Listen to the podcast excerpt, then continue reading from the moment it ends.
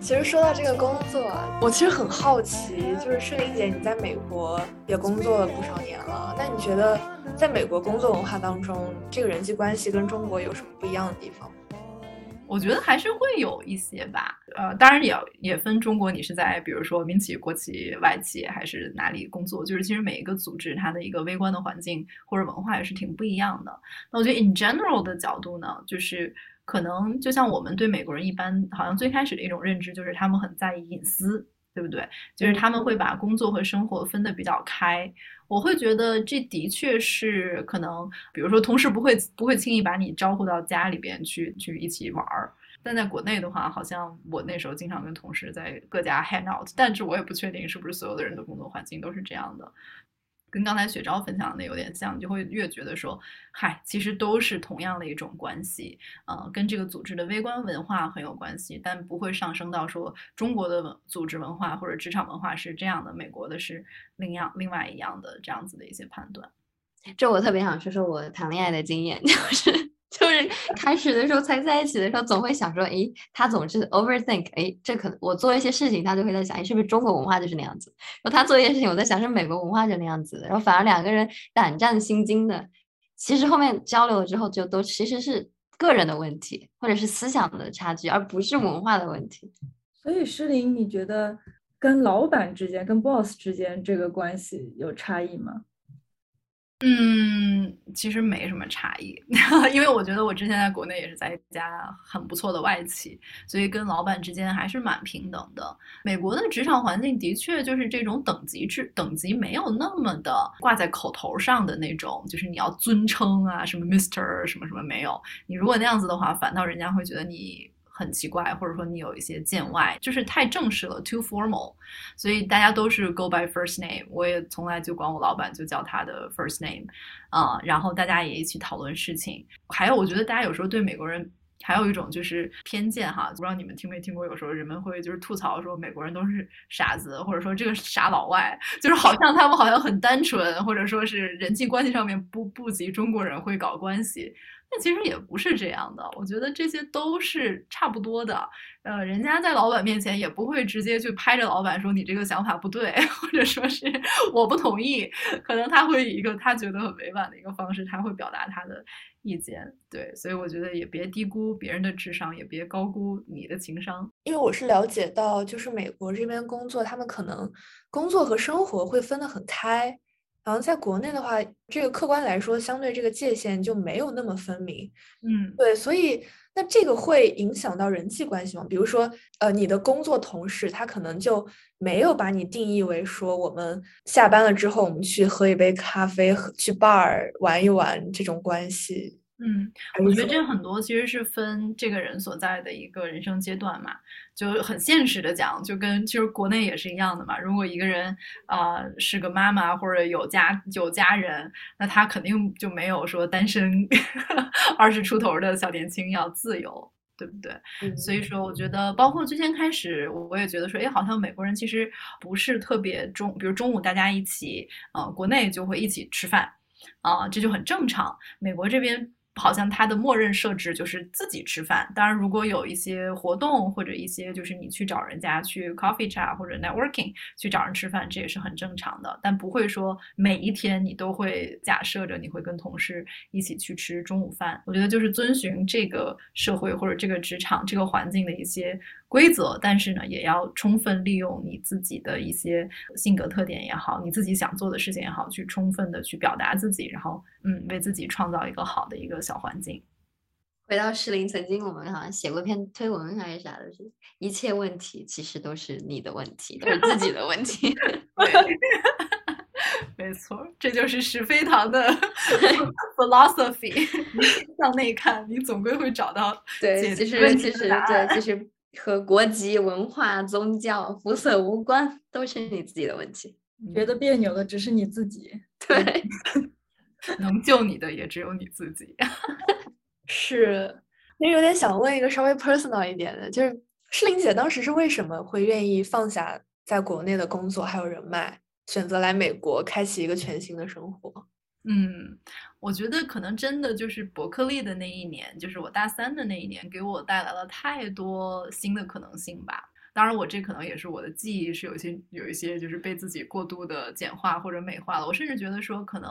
呃，在我来伯克利之前，我都没有想过，就是自己以后想做什么呀，然后自己到底是一个什么样的人呀，等等这样的一些比较虚无缥缈，但是其实是非常非常重要的一些人生话题。可能在那之前。我就是一个好学生，然后就是一直在做被外界就是期许的一些事情，所以我觉得当时伯克利那年就是给我种下了很多种子，而且让我感受到就是在这片。国度就是也能去实现那些东西。我的人生第一份实习的那个实习的组织的 founder CEO 就是我的大老板，不知道为什么就跟我真的成为了就是忘年交的挚友，到现在都还一直保持着非常紧密的联系。我就会觉得说，哎，真的挺神奇的，就是自己在这个国家也可以经历这些事情，遇到这些人。一年之后回回复旦读完书，然后当时就是也是阴差阳错，就是跟着大家一起投工作、找工作，进到了一家很棒的一家美国的企业，工作了四五年的时间。但我觉得就自己内心这根线儿就没有断。就想着是说，还想再回来看看能不能创造一些什么样的事情给自己。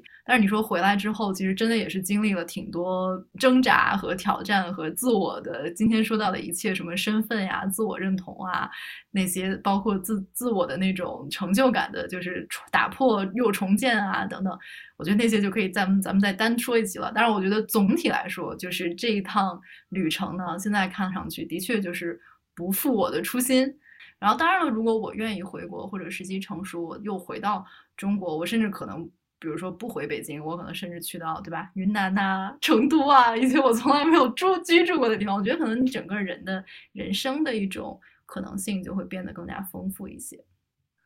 所以你当时的动机其实是为了丰富自己人生的体验和可能性。嗯，国内的很多事情，我觉得我都已经知道了。然后美国这边，我觉得是很多事情就像是一扇扇门刚刚被打开，但是我还没有真正的走进去去看一看，所以当时可能就是一种呃无知者无畏的一种纯粹的好奇心，包括一种盲目的自信吧，可能让我就决定在那个年龄，然后所谓的放放下国内的很好的事业呀，啊稳定的一种生活方式，然后在美国呃重新开始。那你当时就是真的不会有犹豫吗？因为毕竟你在那所外企已经工作了好几年了，客观来说，你在事业上可以到一个更高的位置。这个可能是我现阶段就是处于一个未来职业规划有一点迷茫的一个状态。嗯，很想问出的一个问题。对，我觉得我当时可能真的很简单的一个想法，就是我知道，如果我那个时间段选择不走的话，可能我接下来就会更难了。或者说这个成本就会更高，那我索性还不如现在走，可能是这种权衡吧。然后一旦这个决定做下来之后，我觉得我的人生信条就是不要去怀疑自己做的决定，那就努力的，就是全力以赴，在这个决定给你。呃，赋予的一个人生道路上边，所以我觉得也就是这么日复一日的，就是说是煎熬挣扎，反正我觉得都会有。但是那种犹豫，我觉得只是一瞬间的，或者说是说那种身体疲惫状态下，你肯定会抱怨，你肯定会觉得，哎呀，还不如回国，哎呀，要在国内躺平，哎呀，爸妈要在身边给自己做吃的，什么都不用管，多好。但是你也知道，那就是一种心理上的求安慰的一瞬间，就是你此时此刻在做的事情是你自己真正内心的选择，所以你是会坚持下去的。还是很每次听都觉得很酷，好酷啊！雪昭说不定也有这么一天，这老是念叨着要把云南的生活，就是算他一个文化呀、身份的一个根，我觉得总有一天他会把它拍出来。虽然说现在暂时在美国。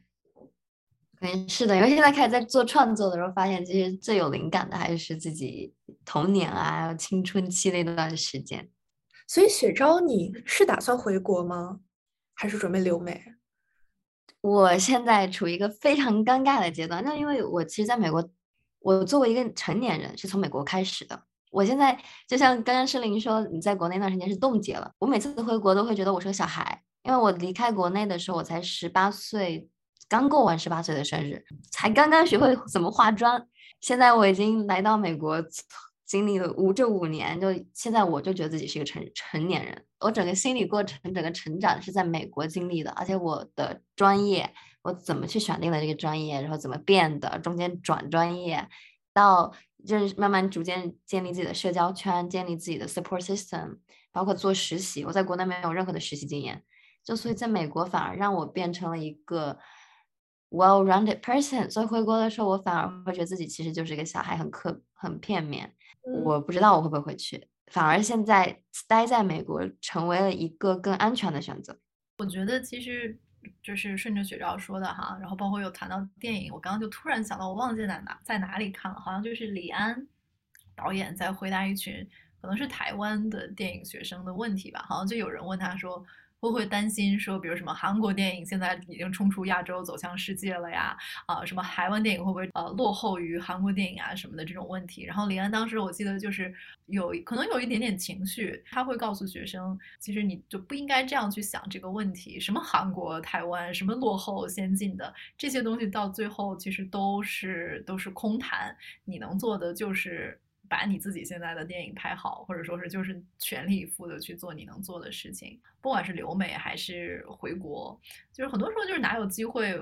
把你带到哪里，你就会跟随这个路径去到哪里。但是只要你在那个当下或者在这个选择下，你真的是做到自己能做到的百分之百，甚至百分之二百的你自己的话，那没有任何可以遗憾的，就是时间倒流还是那个我。那个状态下，我还是就是能做到这个份儿上，那那就真的没有什么所谓其他更优的选择了，对不对？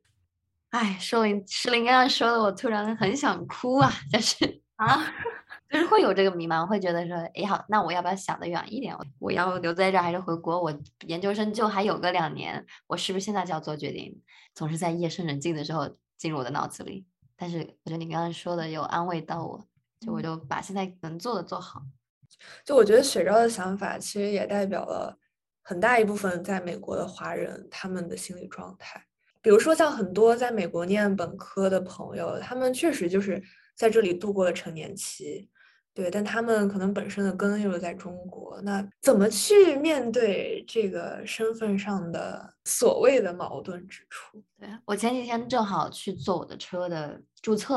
说我在那排队啊，搞这些事情，我觉得很顺利。但是站在那一那一刻，我在想，我从来没有在国内做过这样的事情。我在国内从没从来没有做过任何的 paperwork，也没有去过车管所，也没有去交过税。但是这一切我在美国做过，但是我甚至有点怀疑我回国能不能做。对一个在美国一直开车，但国内从来不敢 开车的人，也会有这种 感同身受。嗯，是对，所以人家说留学的娃，对吧，都是什么自立啊？对，那真的是啊，就爸妈不在身旁，没办法呀，所以凡事都得自己来。嗯，所以我觉得这也是人生，我觉得留学选择的最大的一个呃馈赠吧。对。我觉得你在美国都能把这些事情做得那么好，在国内肯定一点问题都没有。好的，但确实现在美国让我更舒服，就是已经是我的 comfort zone 了。反而国内这些东西都是未知的。不过像你说的，我在这里能做好，那回国也可以做好。呃，其实其实想问问雪昭的这个，就是异国情感经历太多了，不知从哪段谈起。你想听哪一段？不知道方不方便说？方便。我 你你问，你知道吗？Filmmaker 的最重要的 quality 就是 be vulnerable, be open。你自己就是你最大的艺术作品，所以就得聊。比如说，当你就第一个有喜欢的美国朋友。你会不会有一些矛盾的地方，或者是你有一些胆怯的地方？就是我怎么去表达这个好感？美国人表达好感的方式可能跟国内男生表达好好感的方式不一样。我这这是我第一个美国朋友男朋友，我之前呢其实就是有过国际学生的男朋友，所以他也不算美国人，但是也会有这样的问题。嗯，开始的时候反而会多想，那像我现在跟我现任一样，前前两周反而是矛盾最多的时候，我们俩在一起了一个多月。前期他会，因为我们看待对方都会带有说，哎，那他他是我交的美国第一个美国男朋友，他是我是他交的第一个亚洲女朋友，那我们都会去去拼命的说，哎，他做的一些事情是不是就代表了这个文化？而我也会这么想，但其实真的聊开了，都其实不是文化的问题，文化会有一点点，但是更多的是自己怎么思考，自己的交流的方式，你表达爱的语言。只要对方尊重你，对方是一个 nice 的人，对方愿意去聆听你，其实就是最重要的。生活中，对于说吃什么呀，要喜欢什么呀，对方长大看的、看电视剧、看的动画片，这些反而是会有差异。但你真的接触到那个灵魂的深处，比如说你对于，嗯，你对这个世界的看法，你对于你自己的规划，你对于这个，比如说电影的见解，这些就是类似。嗯会觉得求同存异。嗯，听起来好棒。不是，这才一个月，也许也许等这个 播客播出去之后就分手了。就不能乱立 flag。我能感受到你言语之中隐含的欲望。就是前几天我听到一句话，虽然有点跑题，但我觉得说特别好，就是无论是谈恋爱也好，还是单身也好，不是回国也好，你留在美国也好，都是很酷的事情。但最重要的是，这是你想做的，你要有 agency，有 agency 是最酷的。主观能动性，嗯，对。那想问各位，就是你们在国外生活的这段时间过程中，有没有什么你就觉得一直都没有办法理解和融入的点呢？我觉得还是挺多的吧，嗯，就是最近会让我觉得，包括我也其实也在开始跟不同的人都在抛出这个话题，想跟大家聊一聊。就是其实美国最近这两年这么分裂，对吧？呃，民主党和共共和党之间的分裂，然后就是 conservative 和 liberal 之间的分裂。就是这些言论吧，关于尤其是关于这种言论自由方面的，呃，到底什么能说，什么不能说，呃，等等吧。然后我觉得这些其实我也在感受，就是这个国家就是现在在经历的这些事情背后，其实肯定有很多非常痛苦的一些历史带来的呃情绪的这个疏解，嗯、呃、和爆发。但是我也会在想，就是说，我现在作为一个可能是一个 outsider，因为我并不是身份认同，我不是美国人，去看他们不管是白人还是比如说非裔，就是 minority 和这个 majority 之间的这样的一些对立，嗯和不理解，我会也在想说，这会不会是一个过于单一的一种视角？所以这一点，其实我最近也在一直在有跟不同的人去想，我觉得我自己也没有想明白。终归呢，就是去谈，总归总比不谈好。但是会这个会不会有一个界限的把握，或者说是不是一切的事情都要以种族这些方面的角度去看待？我觉得我自己也会有一个问号在心里。嗯，我其实有相相反的观点，我觉得是因为我们现在看似觉得越来越分裂，只是因为我们聊的机会更多了。但是真正要分裂，那我觉得十年前更分裂，问题更多；一百年前更分裂。现在社会是更平等、更自由，一定是在现有人类的这个基础上是最平等、最自由的一个时期。就我美美国来说，我觉得，我觉得反正平等、自由这种大价值呢，我现在也觉得这个这个不能再多说了。但我但我觉得，就是每个国家都有每个国家自己的一系列的问题吧。然后我我觉得说，就是民主这个制度现在可能。的确正在经历着很很严峻的一些考验，其实从 Trump 当选就开始了，对吗？嗯嗯，所以我觉得可能就是你对这个制度，可能从我的角度，我对这个制度本身还是很有信心的。只不过就是在此时此刻，好像就是乱世当中，什么人都出来能能能绕一圈儿，然后呃博得一些喝彩，哪怕是倒喝彩，但是他就会 make some noise，就会让你觉得说这个世界可能会非常的聒噪。其实除了就是社会制度啊这种框架类的，我觉得，嗯，应该不太能够融入的点，呃，反而是在日常生活里。就是我觉得美国这边的环境，确实和成都的生活就完全不是一个生活。我经常会觉得在四川的时候，就是生活都特别有烟火气。应该不是只有四川吧？就比如说在美国这边，你很难。体会到，比如说逛菜市场这个概念，就是大家买菜都是在超市，对吧？比如说美国这边也跟很多人可能能想象的，就是呃地广人稀，就相对中国来说肯定是如此。中国的市井气息，然后你每天下班了，然后八九点、九十点夜生活开始，聊聊天、喝喝酒、吃个串儿，就是这样的生活，好像在美国我很难想象这种生活成立。呃，虽然说不影响我工作和择业，但是长久以来其实也挺困扰我的。仿佛那种生活是我就是我的一个根，就是这样的感觉。人能感觉到安全、平静或者怎么样的这个环境，其实和自己呃小时候那个环境其实是息息相关的，而不是说我们现在出来闯荡的这些环境。嗯，对，我不能理解的就是他们不吃蔬菜这个事情。要不就只吃蔬菜，要不就不吃蔬菜，是吗？对，哦，生吃蔬菜，这个事情我还是没有办法理解。说个好玩的，就我我男朋友去我他有个周末去我家，然后他那两天吃的东西没有一件是他吃过的，所有蔬菜我就给他做中国的炒豆苗呀，炒，然后吃了个火锅，火锅里面的就凭什么会放那些蔬菜？他什么都没吃过，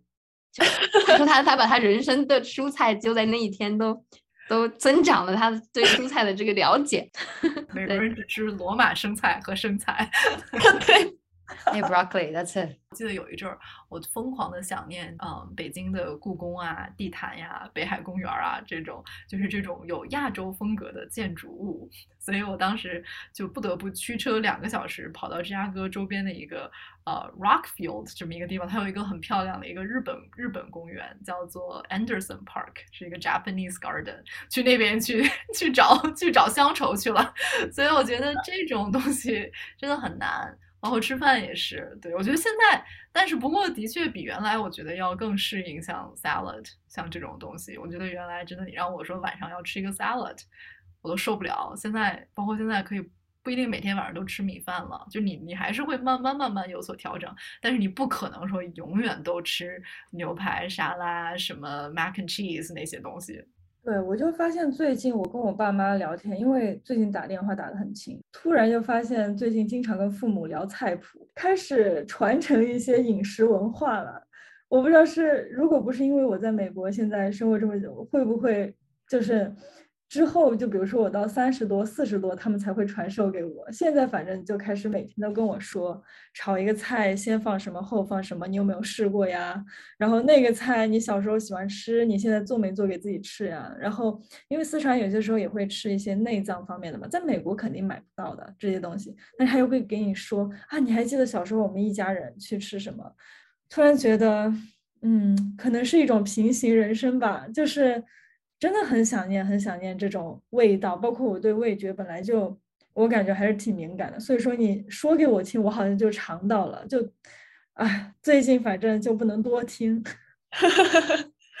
赶紧组织一个家乡美食那个大厨比拼，参赛选手背心语，卫视家传菜谱。听大家讲这些，我心里就在想，我们其实。真正适应的可能还是中国的生活，比如说中国的饮食习惯，然后我们在中国的一些乡愁。对，那异国他乡为什么依然在持续的吸引着我们呢？就是我们在异国他乡寻找着什么呢？说人除了这个吃喝拉撒的这些需求以外，对吧？还是有其他的一些 马斯洛 心理需求原理。我觉得刚才不管是听就是雪昭的故事，还是回顾我自己，就是觉得说。不是说这件事情只能在异国他乡做，而是说在那个当下，就是在你做选择的那个当下，你看到了说出走自己的故乡，去到一个新的一片土地，会给你带来一些希望或者可能性，所以你做了那个选择。对，这个故乡也许不只代表了你最初的家乡，还代表了你一切觉得熟悉的、舒服的那一块区域，你总是会想去打破它，然后。离开它，然后重塑你自己。嗯，包括就是最简单的，比如说像国内加班这么严重，嗯，然后像国内，比如三十五岁以上的职场人士就基本上要被年龄歧视。就是我觉得像很多这个社会可能此时此刻在面临的一些社会困境或者议题吧，那你作为一个个体，你可能会问自己说，那我有没有的选？如果没得选，那那那没办法，那就只能在这个环境下边去做最好的生存。如果有的选，那我那我可能会选择，那我在美国，我我每天说英语，但是我不必每天 什么九九六什么的，对吗？我觉得这些可能你还是说刚才说的可能更加偏宏大理想一些，但是落实到朝九晚五，我觉得你还是会感受到说在这个地方你带来的一些呃好处，但最终其实是 trade off。我觉得所有一切。就像我们的 policy 议题一样，都是 trade off。嗯，而且我好像也会感觉，关于时机成不成熟这一个问题，就是很多时候我们也就是在积攒自己想要培养的某一些能力啊，或者经历，你总会觉得还没有到那一个点，就是说 maybe 比如说我回国的时候，我就不再是一个 entry level employer 呃 employee 了，就是你总会说我在回国的时候，那会不会是我生活的下一个节点，而不是还在我现在这个未成熟的这个阶段？我爸妈肯定会很希望我回国的，因为他们时刻都在向我传达他们的思念之情，然后加上一些加带引号的道德绑架。我是很明白这种心情的，毕竟家庭的温暖谁不喜谁不喜欢谁不爱呢，对吧？但是你仿佛又觉得说有一些追寻的东西出来一趟，好像还没揣兜里就回去，心里总是欠着一些什么。我没有办法表达，因为这个时刻还没有来临，所以说这个节点它也还没有来临，所以，嗯，我也好像就只能顺应着，然后，呃，努力我想努力的东西，然后争取我想争取机会，然后等待那个时刻吧。嗯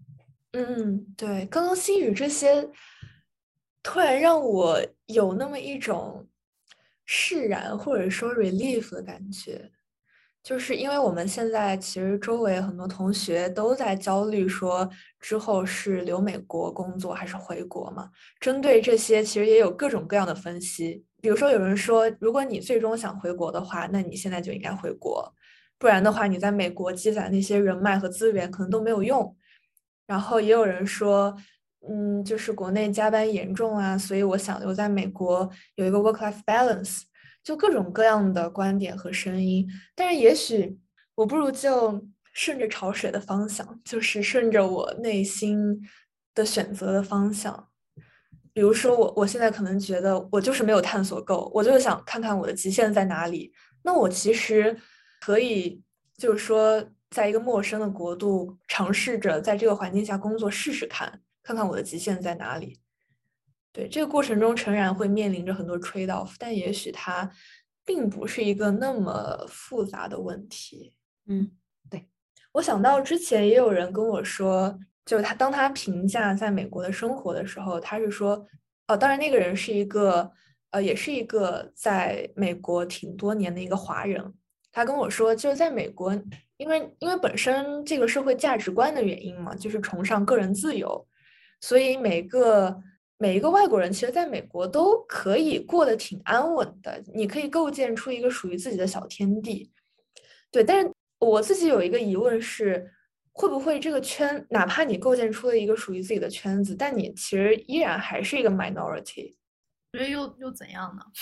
我觉得因为咱们都是中国人，所以我们都习惯了，大家都长得是一个样子。大部分人可能是 majority，但我记得，哎，学长你就是少数民族，对不对？嗯。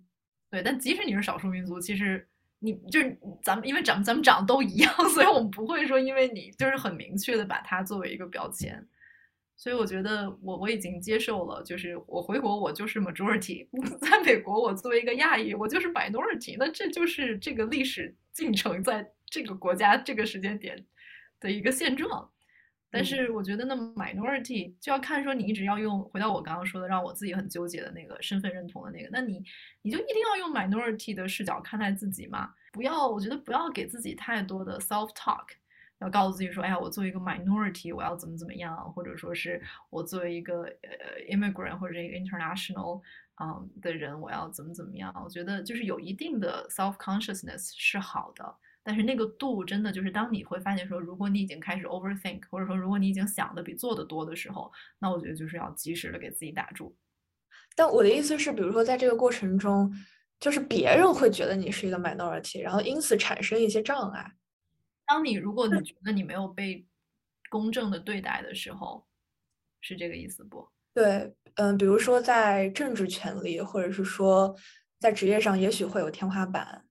或者对于，我觉得就是更应该就是 fight for yourself 嘛，这就是美国梦的跟 精髓嘛。就是当然了，这个美国梦现在还是否存在，在多大限度存在，我们也不知道。但是我觉得就是对吧？个人利益高于一切，个人利益高于集体价值，个个人利益高于一切的美国精神，不就是那你就是 no one can fight for you，you you only fight for yourself。那我觉得说你要去怎么看待这个呢？美国人不会想说我是 majority，我就得让着你点儿，不会啊。觉得柔软一点来看这个 fight for yourself 这个概念，其实适用于不仅是国外，我觉得国内的环境也是同样适应的。因为你在美国的 context 下有这个 context 下的问题，然后回到国内，我们也会提到很多国内职场的问题，然后国内的文化带给我们的困惑，也会有对应的一些你不可能完全逃掉的很多问题。那生活就是这样，如果一定要区分你个人的 context 和这个环境的 context，那只有自己为自己做打算，自己为自己的取舍背负这样的 responsibility，然后再这样前行。我觉得好像这个是不分国籍或者不分年龄阶段、不分这些障碍的。对，所以我觉得就是要。照顾好自己，再照顾他人，就像咱们坐飞机每次都会听到的啊，如果你有孩子，对吧？氧气面罩要先给自己戴好，再给你的身边的小朋友戴好，这完全都是一样的道理。如果你在以损害自己的利益或者幸福的感受的这样的一个角度下去做，你认为说好像对别人好的事情或者怎么样，那其实这个也不持久嘛，对不对？最终你还是会 积累你的情绪，嗯，所以如果。自己都不为自己争取的话，那怎么又能指望着别人为你争取呢？而且我常常就会觉得这种这种困惑，嗯，因为木登也提到很多关于失灵是不是就是放弃了一些以前好的机会，然后来到现在机会。其实我觉得对于对于我们来讲，有些时候特别特别的纠结。你也不妨想一想，是不是夸大了某一件事情的好处，缩小了某一件事情的坏处，或者说我的生活是不是只有一条路或者两条路才能达到我的目的呢？有些时候是我们自己好像非常窄的去想象了我们可以够到的一些机会和世界。其实这个世界上我们能接触到的人和事物和地域是。我觉得是超乎我们想象的，经常是。如果我比如说现在每天都在家学习或者在家工作，我没有机会真的去到外面，我可能就会限制住我的这种想象。所以我觉得有些时候，如果真的你感觉到被某种情形困住了，那开拓你这种视野，开拓一些想象，我觉得也是，就是大胆一点，其实也是非常重要的。嗯，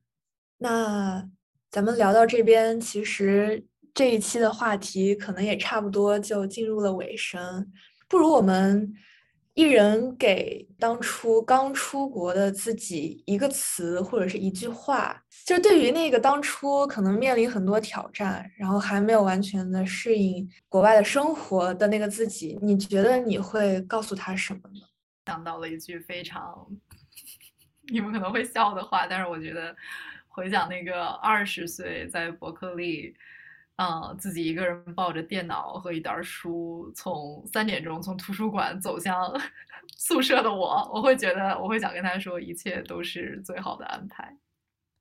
嗯，我想到了我们图书，我有段时间老坐在我们图书馆门口的那个椅子上面，然后看着上天上的树叶，我就觉得人生好绝望啊，我好孤独啊，